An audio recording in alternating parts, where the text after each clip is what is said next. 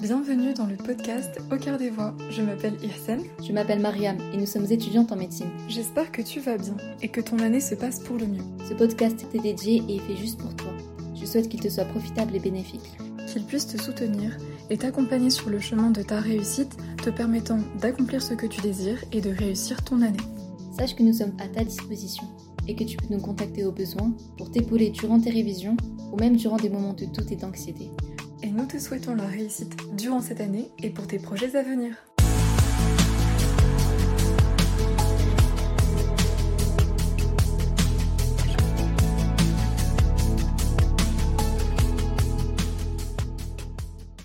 Ok, donc aujourd'hui j'accueille euh, Mohamed pour euh, un nouvel épisode de podcast. Donc je vais laisser euh, Mohamed se présenter donc à vous nos auditeurs.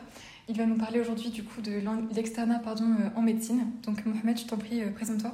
Bah déjà merci beaucoup pour l'invitation. Avec plaisir. je m'appelle Mohamed, du coup je suis en, en cinquième année de médecine. Voilà.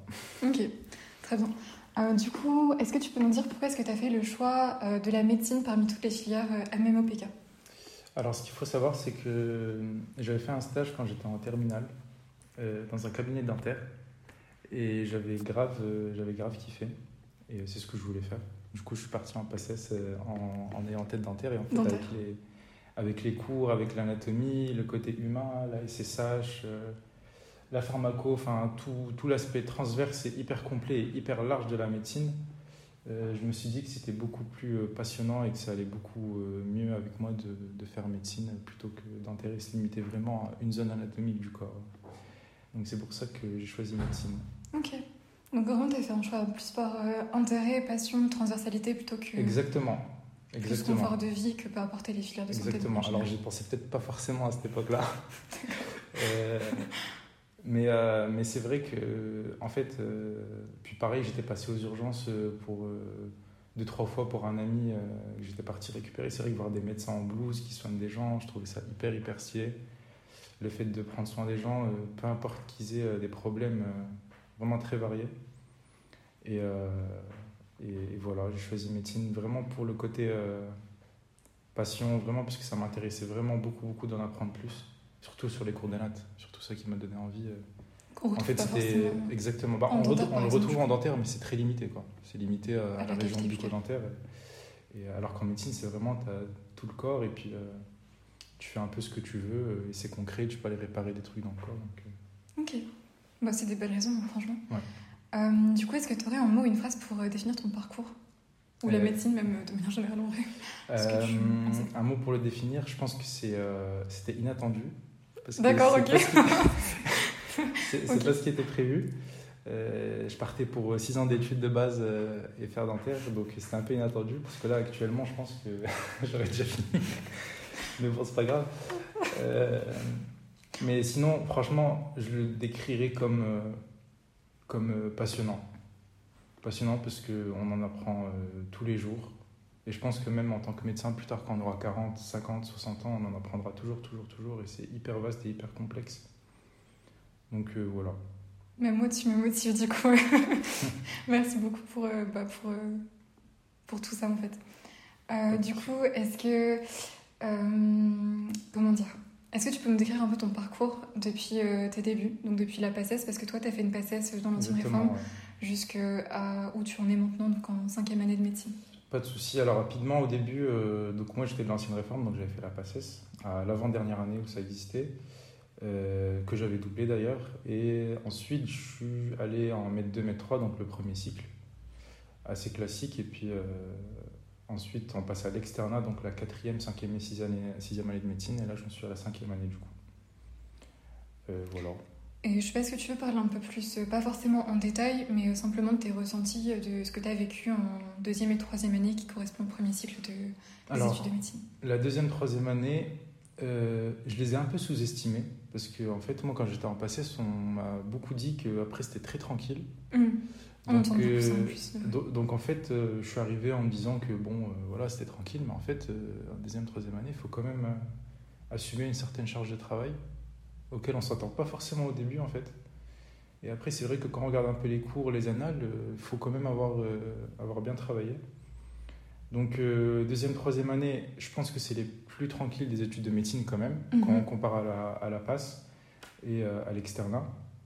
Mais attention quand même, euh, pas trop les sous-estimer, euh, parce que le nombre d'étudiants qui vont au rattrapage et qui redoublent les deuxième, troisième années de médecine, c'est très très fréquent. Donc euh, voilà. Ok. Euh, Est-ce que tu penses que ce premier cycle-là, il apporte vraiment une sorte de d'aide à l'externat ou que vraiment l'externat c'est un autre monde? Ah ouais, ouais, vraiment. ouais. En fait, tu, tu verras que beaucoup, beaucoup d'externes te diront Je regrette de ne pas avoir assez travaillé en maître de métro, parce qu'en fait, en maître de métro, c'est. C'est vraiment Les les, bases. les bases des bases en fait. C'est là où tu apprends vraiment comment la pathologie elle se crée dans le corps. Et puis ensuite, à l'externat, tu vas apprendre à diagnostiquer, à traiter ça, mais vraiment à la base, comment ça se construit et pour comprendre une maladie, c'est en maître de métro que tu l'apprends. Ok. Et, euh, même moi, je fais partie des ex- des externes qui vont dire que euh, ben, je regrette de ne pas avoir assez euh, travaillé pendant ma maître de métro, parce que c'est vraiment les bases. Et les étudiants qui travaillent beaucoup en maître de métro ont beaucoup moins d'efforts à faire lors de l'externat pour comprendre et apprendre. Ok. Parce qu'il y a une préparation en amont en quelque sorte, c'est un peu une préparation à l'externat pour la mettre de métro. Euh, Ok. Exactement. Ok. Ouais. D'accord. Euh, bah ok, ça marche. Et du coup, donc, euh, pour euh, faire la transition avec le deuxième cycle, donc l'externat des études de médecine, Mhm. euh, comment tu l'as vécu cette transition? Euh, très difficilement. D'accord. Euh, très très difficilement parce qu'en fait l'externat et la deuxième troisième année ça n'a juste rien à voir. Alors maintenant avec la réforme c'est vrai qu'ils font des collèges en, maître 2 troisième maître année. 3 donc ça c'est pas mal, c'est une très bonne chose. Euh, même si Lille a mis pas mal de temps pour la mettre en place comparé aux autres facs mais c'est bien parce qu'on assimile déjà, on voit à quoi ça ressemble un collège parce que les, les cours et, en maître 2 maître 3 ils sont beaucoup plus simples et synthétiques par rapport à ce qu'il y a dans les collèges où on va beaucoup plus dans les détails. Mais moi, personnellement, quand je suis passé en Med 4, euh, c'était très très compliqué parce que j'avais j'avais pas forcément la bonne méthode. Euh, et, euh, et en plus, avec les stages qu'ils ajoutent. Donc, forcément, ça, ça enlève beaucoup de temps de révision, beaucoup de temps de. Puis au début, c'est compliqué parce qu'en stage, on arrive au début, on sait pas forcément grand chose. On est très observateur. Donc, mentalement, c'est difficile aussi des fois de se prendre des remarques par, euh, par les médecins et par les internes. Bon, ça reste rare. hein ça reste rare, mais euh, c'est vrai que des fois c'est difficile. Donc le côté stage, découverte des stages, c'est compliqué. Surtout quand on met de métro, on a des petits stages de demi-journée, de semaine, Mhm. mais ça n'a rien à voir avec les stages d'externat où euh, on, attend beaucoup plus euh, impliqué, beaucoup là. plus de toi euh, par rapport à un maître de métro. On sait qu'il est là pour observer, pour essayer de voir comment ça marche l'hôpital, alors qu'à l'externat, on va attendre de toi ce que je comprenne ce que le maladie a, ce que tu proposes euh, de, pour, pour le patient, quoi, tout simplement. Donc en cinquième, sixième année, ça va beaucoup mieux parce qu'on sait beaucoup plus de choses, on a plus d'assurance, on a déjà fait des gardes, donc euh, on gère beaucoup mieux. Mais c'est vrai qu'en Med 4 au début, c'est compliqué. Et à côté de ça, découvrir les collèges et appréhender la pression de la préparation de l'EDN, c'est vrai que c'est assez compliqué. Dès la MED 4, tu le ressens ça, la pression de l'EDN Ouais, ouais. Euh, en tout cas, pour, je pense que pour ceux qui ont un objectif de, de performance, euh, dès la Med 4, on, on, on est dans le, dans le début de la pression, surtout avec la réforme, parce que je pense qu'on va en parler tout à l'heure, mais maintenant le, le DN, on le passe un an plus tôt par rapport à avant. Mhm. Donc euh, c'est vrai qu'avant, euh, ouais, début de mi-octobre, Mhm. début de la 6. Donc euh, ouais, on la ressent, on, la- on la ressent la pression à ce moment-là. Mais, euh, mais je pense que cette période, il faut, faut l'anticiper. Ce que j'ai pas fait et ce que je regrette, mais il faut l'anticiper cette période. Et donc justement, enfin, tu parlais des stages, tu parlais enfin, un peu de la période de révision, mais pas beaucoup. Est-ce que tu veux revenir dessus, parler peut-être euh, des deux, enfin un peu euh, de ce que tu fais en fait en période de révision, donc hors stage et des stages en eux-mêmes, sachant que je pense que du coup la proportion c'est quoi? C'est 5 semaines de cours, 5 semaines de stage? À peu près, c'est à peu près ça. Euh, alors, ça, ça dépend des stages qu'on prend, c'est très divers. Et variés. Il y a des stages qui sont beaucoup plus prenants que d'autres. Donc euh, il y en a qui vont avoir des stages très cool, où ils vont faire que des demi-journées ou que quelques journées, donc ils auront beaucoup de temps pour réviser. Et d'autres, ils vont prendre des plus gros stages, euh, faire du 8h, 18h tous les jours, euh, pendant 5 semaines, c'est plus compliqué. Mais euh, moi, au début, j'avais beaucoup de mal à enchaîner une journée de stage de 8h à 18h, rentrer chez moi euh, crevé, et, euh, ensuite enchaîner. euh, bah, pas toujours. Pas toujours parce que c'était c'était difficile. Donc, quelquefois, je me motivais parce que bah, j'avais pas le choix, il fallait que j'avance sur mes collèges. Et des fois, j'étais juste trop fatigué. Euh, parce qu'au début, pareil, euh, je prenais des stages. euh, Enfin, moi, j'aime beaucoup la chirurgie, donc je prenais des stages de Des chir chiens qui sont prenants. qui, qui sont, qui sont, qui c'était quand même assez prenant, quoi. On, enfin, on commençait à 7h30 du matin, on finissait à 16h, 17h, c'était assez compliqué. Euh, mais je pense qu'en prenant des stages plus légers, on, on peut s'en sortir.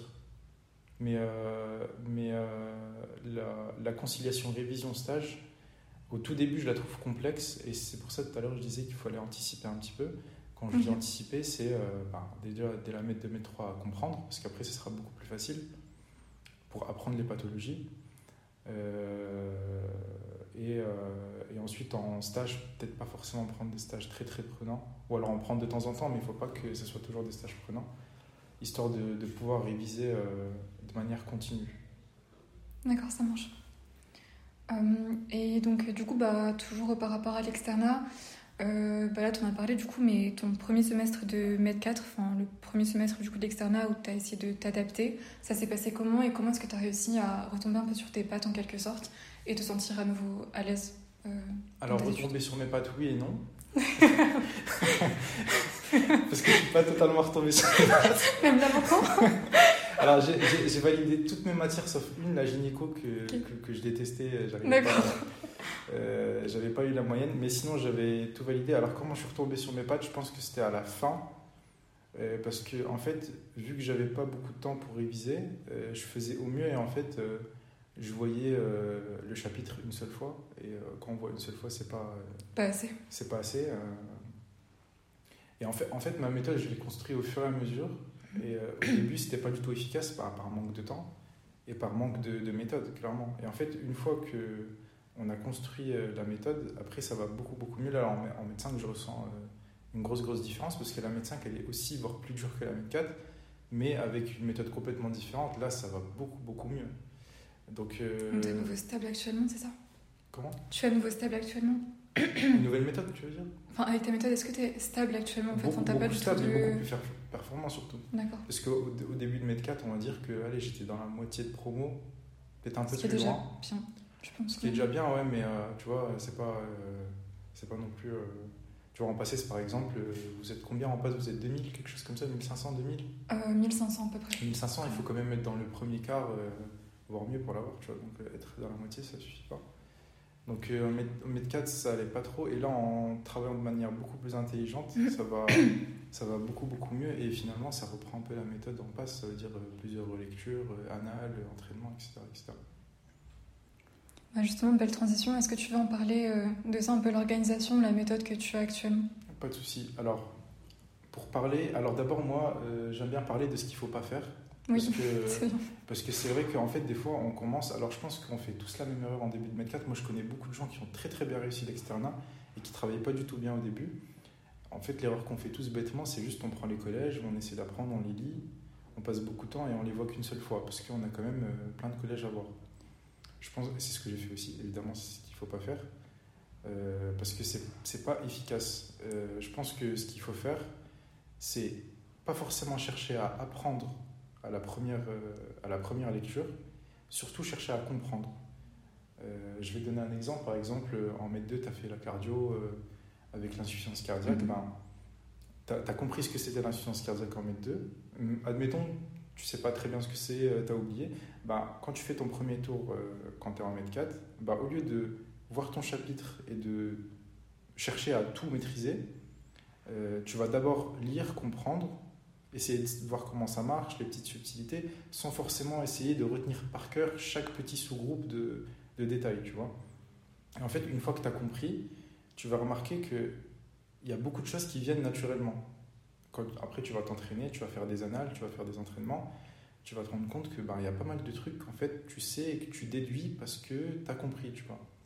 Et ensuite, sur les restes, sur ce que tu as fait, euh, sur les erreurs, sur les pièges dans lesquels tu es tombé, tu vas approfondir à la deuxième, troisième relecture. Et, euh, et quand tu approfondis, après, ça va beaucoup mieux parce que tu as fait les annales juste avant et tu as pu euh, orienter Ok. les révisions. Moi, c'est ce que j'appelle orienter les révisions. Ça veut dire que tu fais des annales, tu fais des QCM, un peu comme en, en tu vois, en passe. Euh, comme ça, ça, vraiment, ça te permet de voir qu'est-ce qui tombe, qu'est-ce que les profs attendent de toi Qu'est-ce qu'il faut cibler et la philosophie du, du chapitre, tu vois. Les notions qu'il faut comprendre et peut-être les notions qui sont un peu moins euh, subjectes aux, aux questions. D'où le fait que l'entraînement pour toi c'est vraiment super important, quoi. C'est vraiment euh, Ah, super c'est su- euh, super, super, super important. Et, euh, et là, tu vois, en mètre 5 et en fin de mètre 4, je reprenais une autre méthode, c'est vraiment de chercher à bien comprendre le chapitre, ensuite m'entraîner, faire les annales, faire les entraînements et repasser ensuite sur le chapitre après, forcément en mettant beaucoup, beaucoup moins de temps, parce qu'il y a plein de choses que j'ai comprises à travers les QCM. Et j'ai même envie de te dire quelque chose, c'est que l'entraînement, en fait, c'est pas juste de l'entraînement sur tes connaissances, c'est une forme d'apprentissage à part entière. Ça veut dire qu'il y a des trucs que tu vas apprendre et comprendre uniquement par les QCM. Et en fait, tu n'avais pas du tout saisi la subtilité quand tu as fait le, le cours. Et je pense que les personnes qui sont en passe et qui, et qui, euh, et qui font ça aussi, ils se rendent compte, tu vois. Et moi, je me souviens, en passé, c'était pareil. Il y a des trucs que j'avais l'impression euh, d'avoir compris sur le cours, mais en fait, euh, j'étais totalement passé à travers. Et sur le QCM, je- là, je comprenais vraiment de quoi il s'agissait. Oui, je comprends ce que tu veux dire parce que pareil, mais moi j'ai vécu ça en première année, donc euh, je vois tout à fait. Donc en gros, pour schématiser ce que tu viens d'expliquer par rapport à, la méthode, c'est que d'abord tu conseilles de comprendre, après du coup de s'entraîner pour euh, comprendre la philosophie, comme tu disais, du cours vu, et après d'apprendre en revoyant du coup euh, le collège en fait en soi. Enfin, Exactement. les cours. Exactement. Et Ok. Une fois que tu une fois que as bien revu tout ça, tu fais, euh, tu fais euh, des annales classantes. Donc, bon, il y a plusieurs plateformes, hein, c'est un peu comme on passe. Et là, tu essaies de te classer et de, de, de performer un peu plus en, en, te, en révisant les trucs que tu maîtrises un peu moins. Ok, C'est, ça enfin, ça me paraît euh, le même système qu'en passe. Tu vois, c'est euh, Ouais, de la relecture, de l'entraînement. Et euh, je pense que le, le niveau, le niveau de performance, il n'est pas acquis. Il s'acquiert au fur et à mesure. Tu vois, quand je commence au début, j'ai un niveau de, de moitié de promo, puis ensuite tu, tu step up, tu step up jusqu'à arriver à un niveau où tu, tu sais que globalement, t'es pas mal. Quoi. Ok, ça marche. Et euh, du coup, pour ton organisation, tu... Enfin, si tu veux bien nous parler d'une journée type ou une semaine type, voir les deux en fait. Comment tu t'organises Alors, une journée type, euh, ça dépend. Je pense que ça dépend de chacun et surtout, ça dépend de, de l'objectif de chacun. Parce que clairement, en fait, il y en a, ils, ils, vont un peu profiter de la vie, ils vont juste chercher à valider. Et je pense qu'il y en a d'autres qui vont chercher à performer parce qu'ils ont un objectif en vue, euh, une certaine spécialité ou juste tout simplement euh, être le meilleur possible et avoir le choix ensuite, tu vois.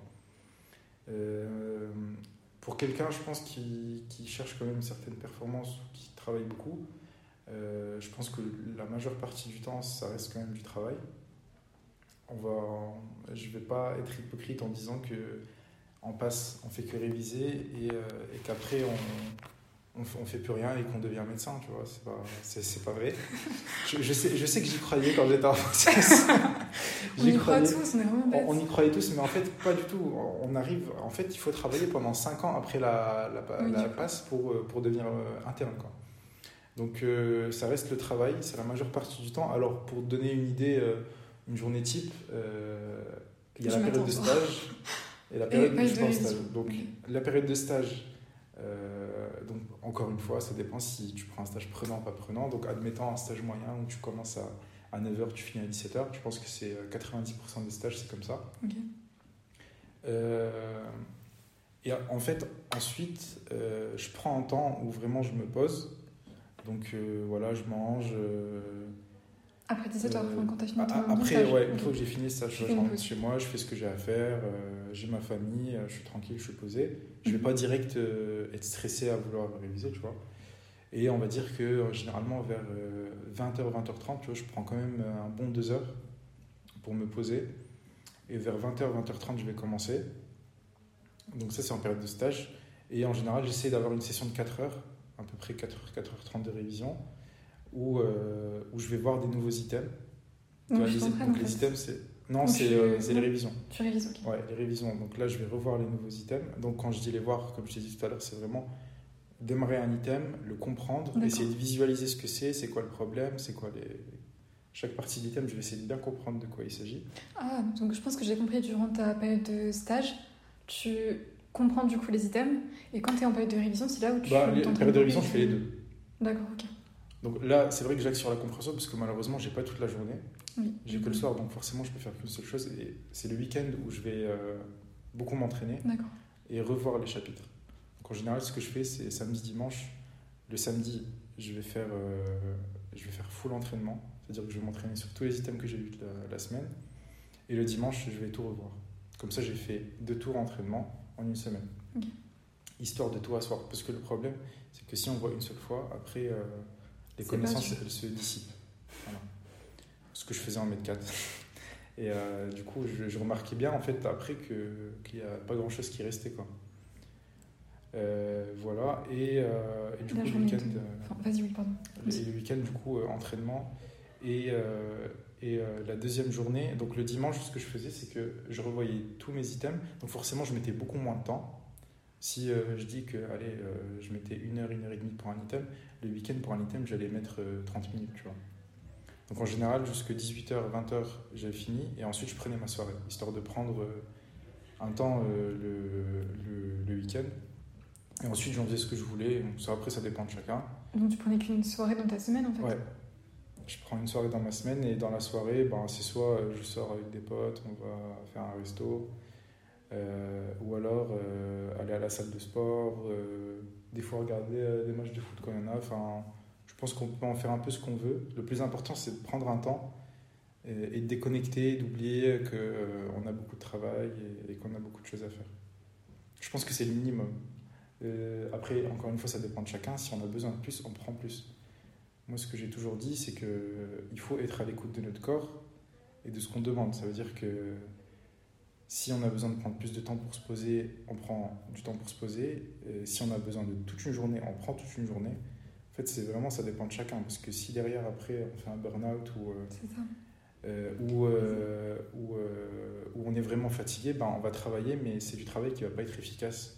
Et ça sert à rien. De toute façon, c'est comme en première année. Je sais que je conseille à des personnes de le faire quand euh, ça Ouais. va pas de vraiment couper pendant une journée parce que, comme Mhm. tu l'as dit, ça sert à rien de continuer en pesant le vide et après de s'effondrer derrière. Oui, ça sert strictement à rien. Puis travailler quand on n'est pas bien, c'est c'est une efficacité euh, déplorable. Enfin, c'est pas, c'est pas, c'est pas, c'est pas utile du tout. Quoi. C'est clair. Euh, bah, du coup, maintenant, est-ce que tu peux parler de journée plus semaine euh, hors période de, de stage? Ah ouais, du coup, alors hors période de stage, donc là, forcément, beaucoup plus de, beaucoup plus de travail et de révision. Euh, donc là, ben, je vais parler d'aujourd'hui par exemple. Euh, là, je suis plus en période de stage. Donc ce que je fais, c'est que. Alors moi, je suis plus efficace le soir. D'accord, ok. Donc là, encore une fois, j'insiste sur le fait que ça dépend de chacun. Vraiment, il y a des gens qui sont chauds euh, dès 6-7 heures du matin. C'est pas mon cas. J'aurais bien aimé, mais non. Euh, Il y a des gens qui sont beaucoup plus efficaces le soir, alors que d'autres, après 20 heures, euh, ça y est, leur cerveau, il est déconnecté. Mais tu fais bien préciser, hein, parce que ça, c'est de la méthodologie aussi, savoir quand est-ce qu'on est efficace et c'est la même chose pour la première Et surtout, savoir s'écouter et savoir euh, s'adapter à notre propre euh, personne. Donc moi, dans je prends l'exemple de mon cas. Moi, je suis, je suis très lent le matin et je suis beaucoup plus efficace le soir. Donc ce que je fais, c'est que je me réveille tranquillement vers 8h, 8h30. Et, euh, et je commence à réviser, et je prends mon temps, parce que je suis long le matin, je commence vers 10h. Et euh, par contre, le soir, je finis euh, plus tard. Je, je m'arrête vers minuit, euh, minuit, Ok. 1h. Quoi. Donc ça te fait une journée de 14 heures 14 heures, mais entrecoupé de, de Oui, pauses. Donc je, je travaille pas 14 heures. Heureusement.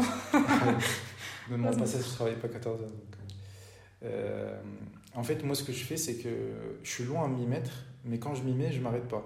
Ça veut dire que ben, je, je fais une grosse session et après, je prends une très très grande pause. Tu vois. Donc, je vais pas, je suis pas le mec qui va prendre 5-10 minutes de pause euh, toutes les heures, mais par exemple, tu vois, je vais enchaîner de 10 heures jusqu'à 13-14 heures et après, je vais me prendre 2 heures, tu vois. 2 heures où je vais manger, je vais me poser. euh, et ensuite, je reprends toute l'après-midi. Encore une fois, je coupe à 20 heures. Je prends une grosse pause, une heure, une heure et demie. Et ensuite, je reprends. Jusqu'à euh, minuit, une heure. Donc ça, c'est la plupart des jours. Et encore une fois, je me prends en général euh, une demi-journée. Là, par contre, en période hors révision, parce que faire que réviser, que réviser, que réviser, c'est à un moment donné, tu, tu pètes un plomb. Et je pense que c'est important sur le long terme, parce que là, par contre, une différence avec la passe, c'est que là, c'est plus long. On prépare en deux ans. Alors que la passe, c'est huit mois. Quoi. Donc euh, moi, je me prends une demi-journée. Et euh, après, je fais au feeling. hein. Honnêtement, je fais au feeling. Donc je vois si je préfère la prendre le week-end, la semaine. donc ça, je fais au feeling. Et je pense que c'est important aussi de, pas, de, de vraiment s'écouter. euh. Des fois, quand on a besoin d'une pause, on la prend. Et quand on sent qu'on n'en a pas besoin, alors que sur notre planning, il est écrit qu'on doit prendre une pause, ben, on ne la prend pas. Je pense qu'il faut s'adapter et se faire beaucoup au feeling. En tout cas, moi, je fais beaucoup au feeling. Donc voilà. Ok, ça marche. Donc, euh, Et c'est vraiment, vraiment, désolé de te couper. Non, je, Vraiment, vraiment super important, c'est de savoir se déconnecter, tu vois. C'est prendre des Oui, demi-journées, pause. prendre des journées. euh, Moi, je sais que quand il fait bon, que c'est l'été, j'aime bien prendre une demi-journée pour aller jouer au foot. Euh, des fois, je prends des soirées pour aller à la salle. Des fois, je prends. euh, c'est vraiment. et Après, ça dépend de chacun. Il y en a qui s'aiment la lecture, il y en a qui préfèrent Netflix, il y en a qui préfèrent sortir avec des potes. Euh, le plus important, c'est de couper, de se déconnecter. Et, ensuite, il y a souvent le, syndrome, le syndrome culpabilité qui fait qu'après, on, on est encore plus efficace, tu vois. Moi, je sais que quand je prenais une soirée, le lendemain matin, quand je me mettais à travailler, je me disais, ah ok, hier, euh, j'ai pas travaillé la soirée, je l'ai prise, maintenant, il faut que, faut que j'assure. C'est vrai que ça se sent aussi, hein, ça peut être euh, un moteur, quoi. Le, le fait d'avoir bien pris sa pause et se dire, bah, ok, je culpabilise un peu, entre guillemets. Mais c'est positif. Ouais, en fait, la culpabilité, faut pas la sentir pendant la pause. faut la sentir- bah ouais, sinon, c'est un peu nul. Mais, tu, mais tu la sens juste après, tu vois. Ouais, c'est un peu Tu le- la sens après. Et je, je pense que ça peut aider de sentir une culpabilité en début de révision, parce qu'en fait, tu te dis, ok, là, faut que, faut que je révise. Ça peut marcher, ouais, à la culpabilité, tu vois. Mais bon, après, ça dépend. Euh, et du coup, bah, c'est bien, tu avais commencé un peu à répondre à la question suivante, de, à savoir enfin, comment est-ce qu'on prend soin de soi durant l'externat, Ouais. est-ce que c'est possible? Ouais. Tu avais déjà mentionné que tu faisais des séances de sport, que tu sortais un peu Bah. avec des amis, etc. Alors, encore une fois, ça dépend de chacun. C'est possible, je dirais pas que c'est possible, c'est nécessaire. D'accord, ok. Euh, Après, bon, sûrement que ça doit exister statistiquement des aliens qui, qui, qui, qui font que réviser euh, 24 heures sur 24, 7 jours sur 7 euh, toute l'année. Je pense que ça doit exister. Mais là, je parle pour monsieur tout le monde. euh. Enfin, je fais partie de monsieur tout le monde. C'est vraiment de savoir se déconnecter. Et après, encore une fois, ça dépend de chacun. La fréquence, ça dépend de chacun. La durée, ça dépend de chacun. Il y en a qui vont préférer prendre une heure, deux heures chaque soirée. Il y en a qui vont travailler tout le temps, qui vont prendre une journée. Il y en a qui vont prendre des demi-journées. Et, et ça n'empêche pas de varier, tu vois. Euh, Chacun fait un peu comme, euh, comme il le sent. Mhm. Le plus important, c'est de s'écouter. Euh, Quand on n'en peut plus, ça sert à rien de foncer sur un autre chapitre alors qu'on est en mode là, là, je suis fatigué. Et, et inversement, des fois, quand on sent qu'on a envie de continuer, alors qu'il est tard, ben, si on sent qu'on est efficace, on profite. Et puis le lendemain, Ouais, le lendemain, euh, ben, on se dit, ben là, je suis fatigué. Bon, hier, j'avais bien travaillé, je peux me permettre de, d'arrêter plus tôt aujourd'hui, ou de faire autre chose, ou de sortir l'après-midi. Ou... Vraiment au feeling, au feeling, au feeling. Et c'est important.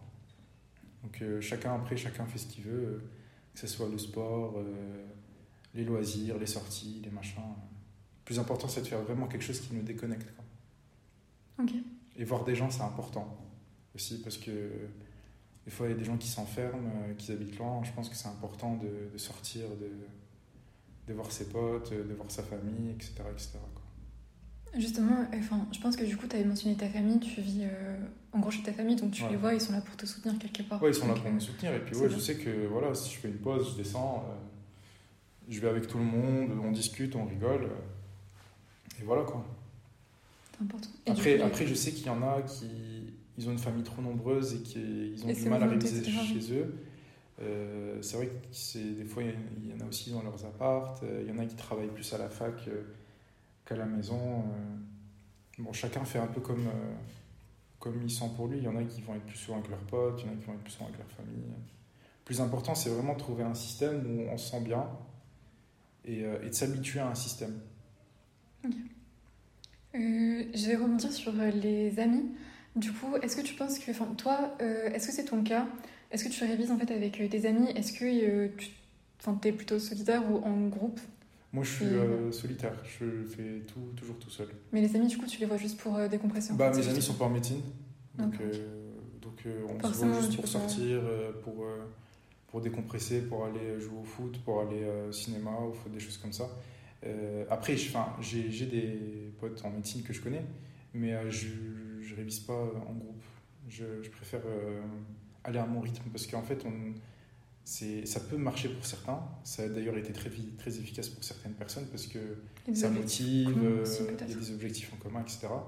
Mais moi, personnellement, euh, j'aime bien aller à mon rythme. Ça veut dire que des fois, il y a des notions où toi, tu as besoin de passer plus de temps. Des fois, il y a des notions où toi, ça va vite et en fait, les autres, ils sont encore dessus alors que toi, bon, tu as compris, tu veux passer à autre chose. Donc, euh, ça double... en fait, le travail en groupe, ça a double tranchant. Euh, ça peut être très efficace comme ça peut être euh, délétère. Bon, délétère, je pense pas, mais en tout cas, ça peut diminuer l'efficacité. Mais pour certains, ça peut, ça peut être très motivant de, de travailler en groupe. Voilà. Je pense que, ça- encore une fois, ça dépend. Des personnes. faut- en fait, faut, c'est comme la médecine, en fait, c'est empirique. Ça veut dire qu'on teste et on voit, on teste et on voit. Donc, on peut essayer, on voit si ça marche, si ça marche pas. euh.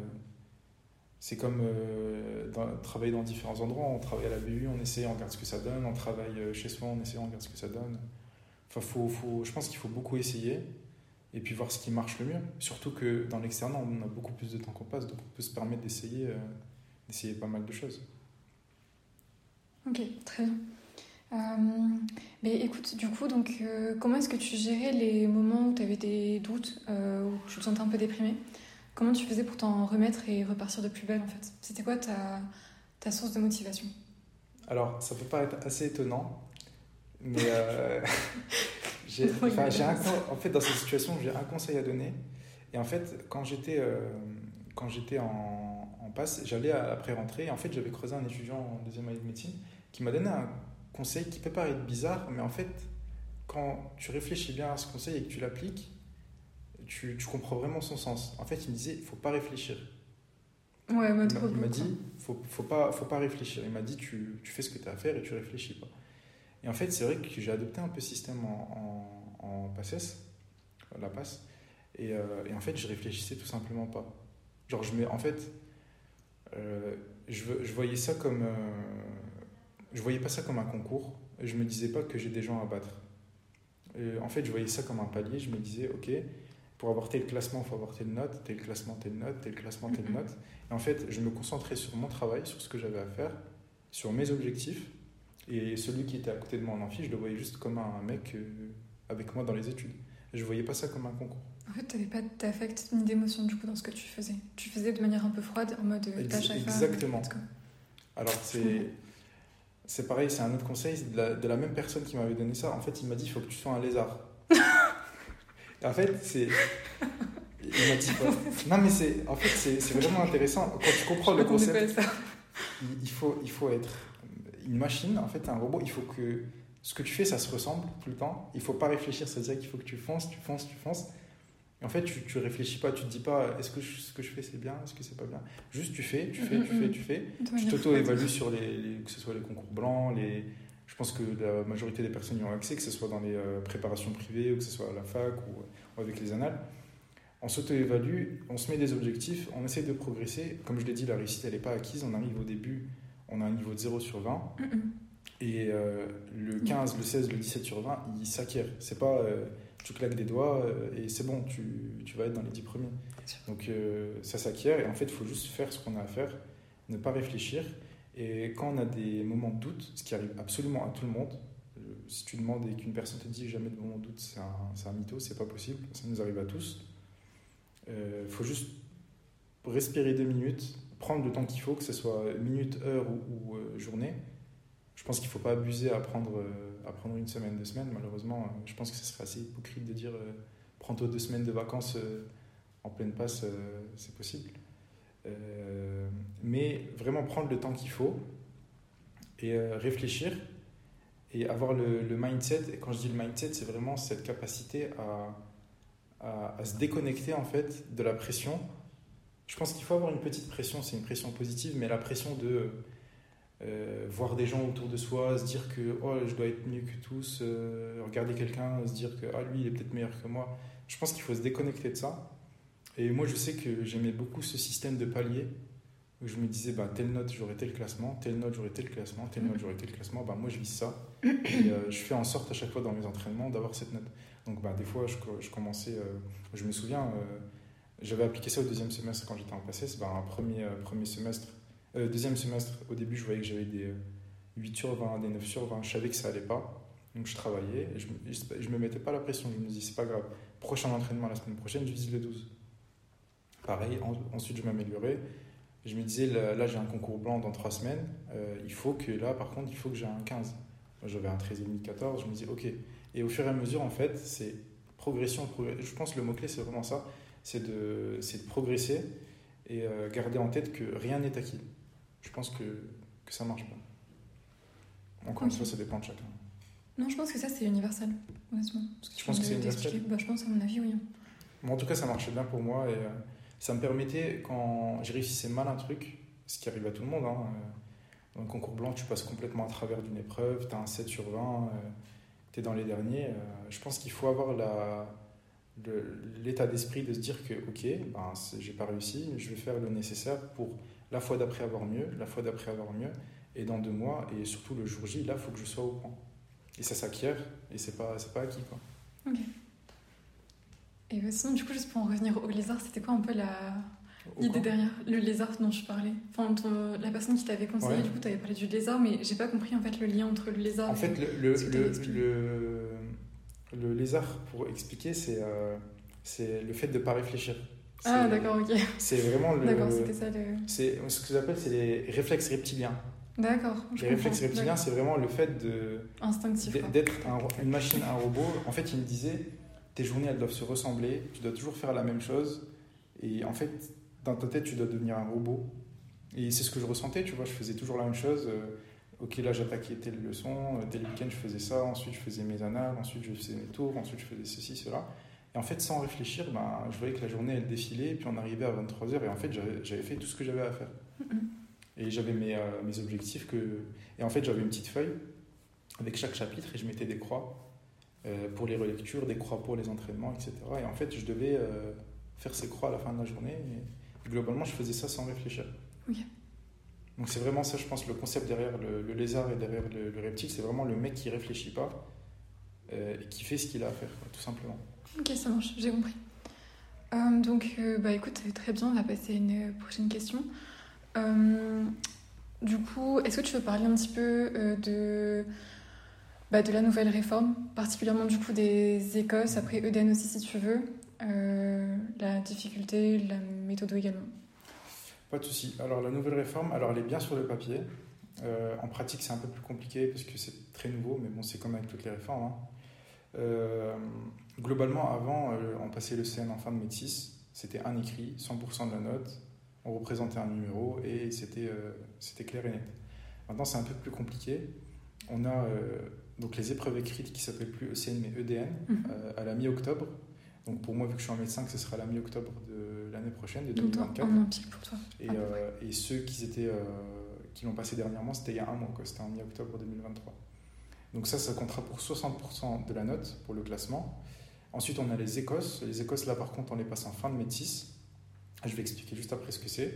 Donc là, qui vont compter pour 30% de la note. Et ensuite, on a le parcours qui compte pour 10% de la note. Le parcours, c'est tout ce qu'on a pu faire de près ou de loin à côté des études de médecine. Ça peut être un taf, ça peut être un diplôme en plus, un master ou une licence euh, qu'on a fait à côté. Ça peut être un engagement associatif. Bref, tout et n'importe quoi.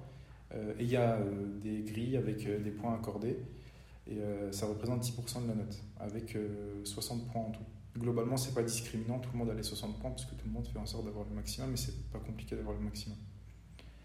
pour l'EDN, l'écrit, c'est la même chose que le CNI. Il y a juste la decimologie qui va changer, c'est-à-dire les, formes des QCM. Je vais venir juste après. Et du coup, les échos, c'est la grosse nouveauté. Alors, ça existait déjà avant, mais c'était uniquement pour valider les, euh, les, euh, les examens en médecin, métis. Maintenant, c'est intégré au classement de l'ECN. Les échos, c'est quoi? C'est euh, la pratique, entre guillemets. Ça veut dire qu'on va avoir des stations. Des stations, c'est un cas clinique. En gros, on va rentrer dans une pièce où il y aura deux, deux médecins un qui va avoir le rôle du patient et un qui va avoir le rôle de l'évaluateur, qui va mettre les points. Et en fait, c'est une situation clinique euh, qui peut concerner tout et n'importe quoi dans la médecine, du programme euh, des collèges. Donc c'est complètement au hasard. Par exemple, le... c'est complètement au hasard. Le jour où tu passes ton vrai Écosse, tu sais pas du tout sur même quel chapitre tu vas tomber. Ah c'est de la gynéco, de la. Pas du tout, pas du tout, pas du tout. Tu peux tomber sur tout et n'importe quoi et, euh, et sur n'importe quelle situation. Donc des fois, ça va pas être forcément un diagnostic, ça peut être une annonce. Euh, nous, on a déjà eu, là, en Med 4, Med 5, des écoles d'entraînement. Des fois, c'est euh, ben, consultation d'annonce de cancer. Donc, c'est pas forcément un diagnostic, c'est euh, ben, l'évaluateur, il, va te, il va te juger sur la façon dont tu annonces un cancer à un patient. C'est quand même assez subjectif en vrai. Pour, bah, c'est subjectif. Après, il y a des grilles. Il y a des grilles avec certains objectifs que tu dois, que tu dois assurer. Ça veut dire qu'on attend de toi à ce que tu n'utilises pas forcément trop de jargon médical, on attend de toi que tu sois empathique, pas sympathique ni apathique. Euh, enfin, il y, a, y, a des grilles avec plusieurs choses. Euh, et globalement, si tu respectes ce qu'on attend de toi. Et si tu t'entraînes beaucoup avec les sujets d'Ecoskia, tu sais à quoi t'attendre. encore, et donc, pour, donc, ça existe déjà pour valider nos examens. Donc, à la fin de la MED 4, à la fin de la MED 5, on en a. Donc, c'est uniquement deux stations. Donc, on a deux cas cliniques. Le jour des écosses de l'ECN, c'est 10 stations cliniques. Ils dans la même journée ou répartis C'est en deux demi-journées. D'accord, donc 5 par demi-journée. Donc, soit, euh, je sais pas exactement, euh, parce que c'est en métis, hein, moi je m'y intéresse pas encore à 100%. Là, je fais surtout, euh, je, fais surtout je prépare surtout l'écrit. Mais je sais qu'ils en ont 10. Après, est-ce que c'est en une journée ou en deux demi-journées sur deux journées différentes? Je sais pas. Je sais juste qu'on a vraiment 10 stations à faire avec 10, 10 cas cliniques différents. D'accord, ok. Qui peuvent concerner tout et n'importe quoi. Et euh, sur, les deux, sur les deux personnes, il y a un évaluateur de la région et un évaluateur qui vient d'une autre euh, région, euh, un autre CHU, histoire d'avoir une hétérogénéité d'examination. Parce que forcément, les, les, examinateurs d'une certaine université, ils vont vouloir que leurs étudiants de leur région réussissent mieux. Oui, je comprends. Ce qui semble logique. Du coup, il y a des examinateurs de différentes régions qui sont un peu mélangés. Ok, bah, du coup, ça marche. Voilà. Et pour les écrits, donc, juste pour parler très rapidement de ça, euh, donc la dossiémologie a un peu changé. Avant, c'était très simple, il y avait des dossiers de 15 questions et des questions isolées. Ça veut dire juste des QCM, soit à, réponse unique ou à réponse multiple. Maintenant, c'est beaucoup plus compliqué. On a des, beaucoup, beaucoup de formes différentes. Il y a les zones impointées mm. qui s'ajoutent. Donc, c'est juste une image et puis on doit mettre une zone où il y a une anomalie. Souvent, c'est des imageries. Et on doit mettre euh, ça, ça représente quoi? Que ce soit une imagerie normale ou pas. Euh, on a euh, des KFP. Les KFP, c'est des dossiers des fois où en fait on a un QCM avec 14, 15, 20 propositions. Donc on nous dit euh, parmi ceux-là, bah, il y en a 2, 3, 5 à cocher. Euh, et les autres ne sont pas forcément faux. Mais, en fait, moins, mais moins pertinents ou moins probables. Fois, on vous dire, bah, le patient a tel signe. Bah, parmi les 14 propositions suivantes, quelles sont les 3 que vous devez en priorité évoquer? Donc là, tu vas penser gravité. Ou alors la question, ça peut être euh, euh, quels sont les trois que vous évoquez de manière la plus fréquente? Quels sont les trois les plus probables? Donc là, tu vas réfléchir autrement, tu vas te dire, ok, c'est pas les plus graves, c'est les trois plus fréquents en épidémiologie que je dois cocher. Et c'est un, un, peu un raisonnement un peu différent des QCM euh, mm-hmm. de d'habitude, mais... J'ai l'impression que c'est la modalité la plus complexe un peu ouais. de l'EDN. Ouais, clairement, c'est plus complexe. Et en fait, les Écosses, maintenant, c'est enfin les, pardon, les, les EDN, c'est plus tiré vers la compréhension et, euh, de ce qu'on a compris. C'est pour ça que j'ai insisté sur la compréhension tout à l'heure, de la compréhension de la maladie plutôt que sur le par cœur. C'est ce qu'il voulait de toute façon, je pense que la réforme a été faite euh, pour et, ça. Euh, et je pense qu'il y a un petit point aussi à dire important.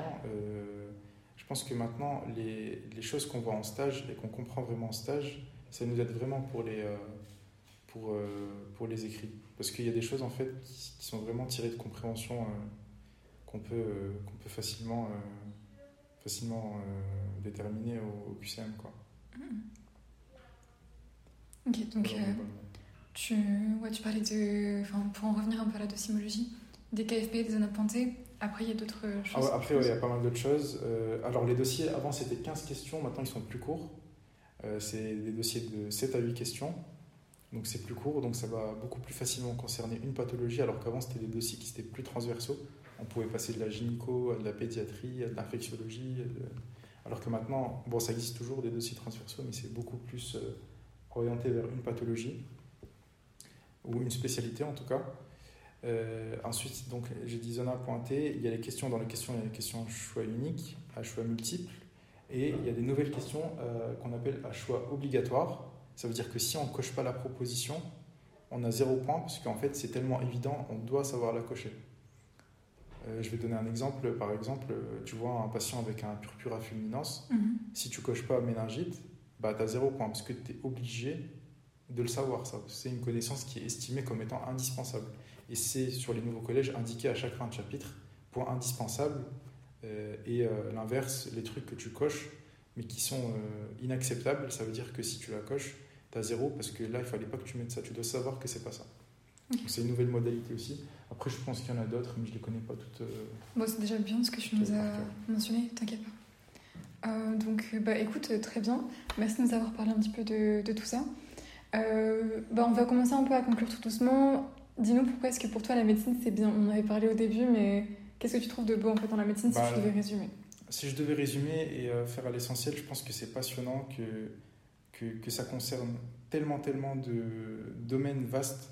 En fait, on peut faire de tout en médecine, on peut s'intéresser euh, à n'importe quel organe, à n'importe quelle partie, on peut faire euh, euh, de- des trucs plus psychologiques, psychiatriques, on peut faire des trucs beaucoup plus concrets avec la chirurgie, on peut faire de la médecine.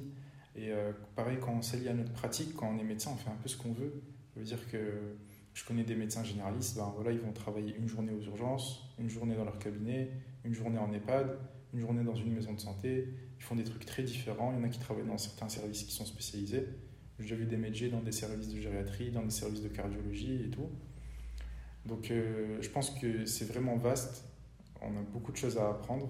C'est très passionnant parce que... Et, et surtout, c'est très gratifiant. Enfin, je trouve que quand on a un patient qui arrive, même par exemple aux urgences, qui a un problème concret, bon, c'est pas le cas de tous les patients, parce qu'il y en a qui font un peu n'importe quoi, mais, euh, et, euh, mais pour la plupart des patients, ils viennent avec un problème concret. On a appris nos cours, on sait ce qu'ils ont, on Mhm. leur donne les médicaments, puis après ils vont beaucoup mieux, c'est magique et c'est. enfin, c'est- pas toujours le cas, c'est pas 100% des cas, mais quand ça arrive, c'est quand même gratifiant. Quoi. Voilà, l'ophtalmologue qui va mettre euh, un coup de laser et d'un coup le patient il va mieux voir, euh, c'est magique. Enfin, c'est quand même assez gratifiant. Je pense que c'est le cas aussi dans les autres, euh, Filières les autres médicales. filières, mais je pense que Mhm. c'est surtout, surtout vrai et beaucoup plus complexe à atteindre quand on fait médecine. Quoi. En médecine. Ben, en fait, je pense que c'est cette, notion un peu de transversalité en médecine dont tu parlais tout à l'heure qui te permet de ressentir ça parce que dans les autres filières, c'est quand même très axé, je trouve. Alors qu'en médecine, c'est très vaste et très large. Et quand tu Mhm. soignes, bah, c'est le patient en globalité en fait que tu, que tu Exactement, soignes. Donc, exactement. c'est très vaste, très transversal et il y a beaucoup de choses à prendre en compte. Et la complexité fait que c'est très passionnant et stimulant, je pense. Est-ce que tu aurais des conseils pour les personnes qui débutent leur externat ou en tout cas qui sont actuellement en P1 et qui seraient intéressées par médecine et veulent d'abord euh, bah, en savoir plus avant de prendre Sur- spécifiquement sur l'externat? Bah, Sur l'externat et si tu veux aussi sur le premier cycle ainsi que sur la P1, c'est comme tu veux. Ouais, pas de souci. Bah, on va faire dans l'ordre. Du coup, premier cycle rapidement. Je pense que le premier cycle, il faut pas se mettre la pression. Il faut pas chercher à avoir euh, 17 de moyenne. Alors c'est bien si on a 17 de moyenne, mais je pense pas que ça serve euh, à, à grand chose. je pense qu'au début, il faut prendre le temps euh, sur soi de rattraper un peu l'année euh, de passe, prendre le temps de, de faire des projets à côté, de, de se reposer mais tout en gardant un certain travail régulier. Je pense que le mot-clé, c'est vraiment la régularité. Alors, je l'avais entendu quand j'étais euh, en, en, en PACES pour la mettre de métro, mais je n'ai pas trop appliqué. C'est pas bien. Euh, parce que maintenant, avec, avec, le recul, en fait, c'est vraiment c'est un regret sincère que j'ai envers ma maître de métro, c'est euh, le fait de ne pas avoir été régulier. Parce que je pense que ça facilite beaucoup la vie durant l'externat. Parce que quand on arrive en tant qu'externe et qu'en fait, il y a des pathologies, on sait déjà ce que c'est, euh, comment ça marche, c'est quand même beaucoup plus pratique. Donc être régulier, mais euh, voilà, tranquille, en mètre 2, mètre 3. Et, et par contre, après, commencer à, à- commencer à, s'y mettre sérieusement, euh, entre guillemets, en mode passe, en, en quatrième, cinquième année. Surtout bah, en cinquième année, il faut se mettre en mode, en mode Oui, c'est la dernière année quoi. Voilà, c'est année de préparation de concours. Mètre 4, peut-être un peu moins, mais, euh, mais quand même commencer à, commencer à bien s'y mettre euh, et, euh, et anticiper la difficulté de la début de mètre 4. C'est quasiment 100% des étudiants qui rentrent en mètre 4, c'est très très compliqué. Euh, et essayer d'avoir une méthode vraiment bien précise dès le début, à faire plusieurs tours, à faire de l'entraînement, Mhm. parce que sinon le début de la mètre 4 il est, il est chaotique. Voilà, globalement, régularité, entraînement et surtout prendre le temps pour soi. euh, voilà.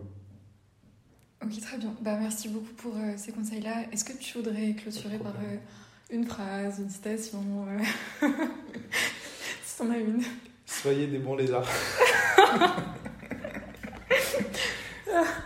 Bah, merci beaucoup Mohamed pour euh, ton témoignage et euh, j'espère que ça vous servira à vous qui nous écoutez. Je vous souhaite bon courage pour votre première année.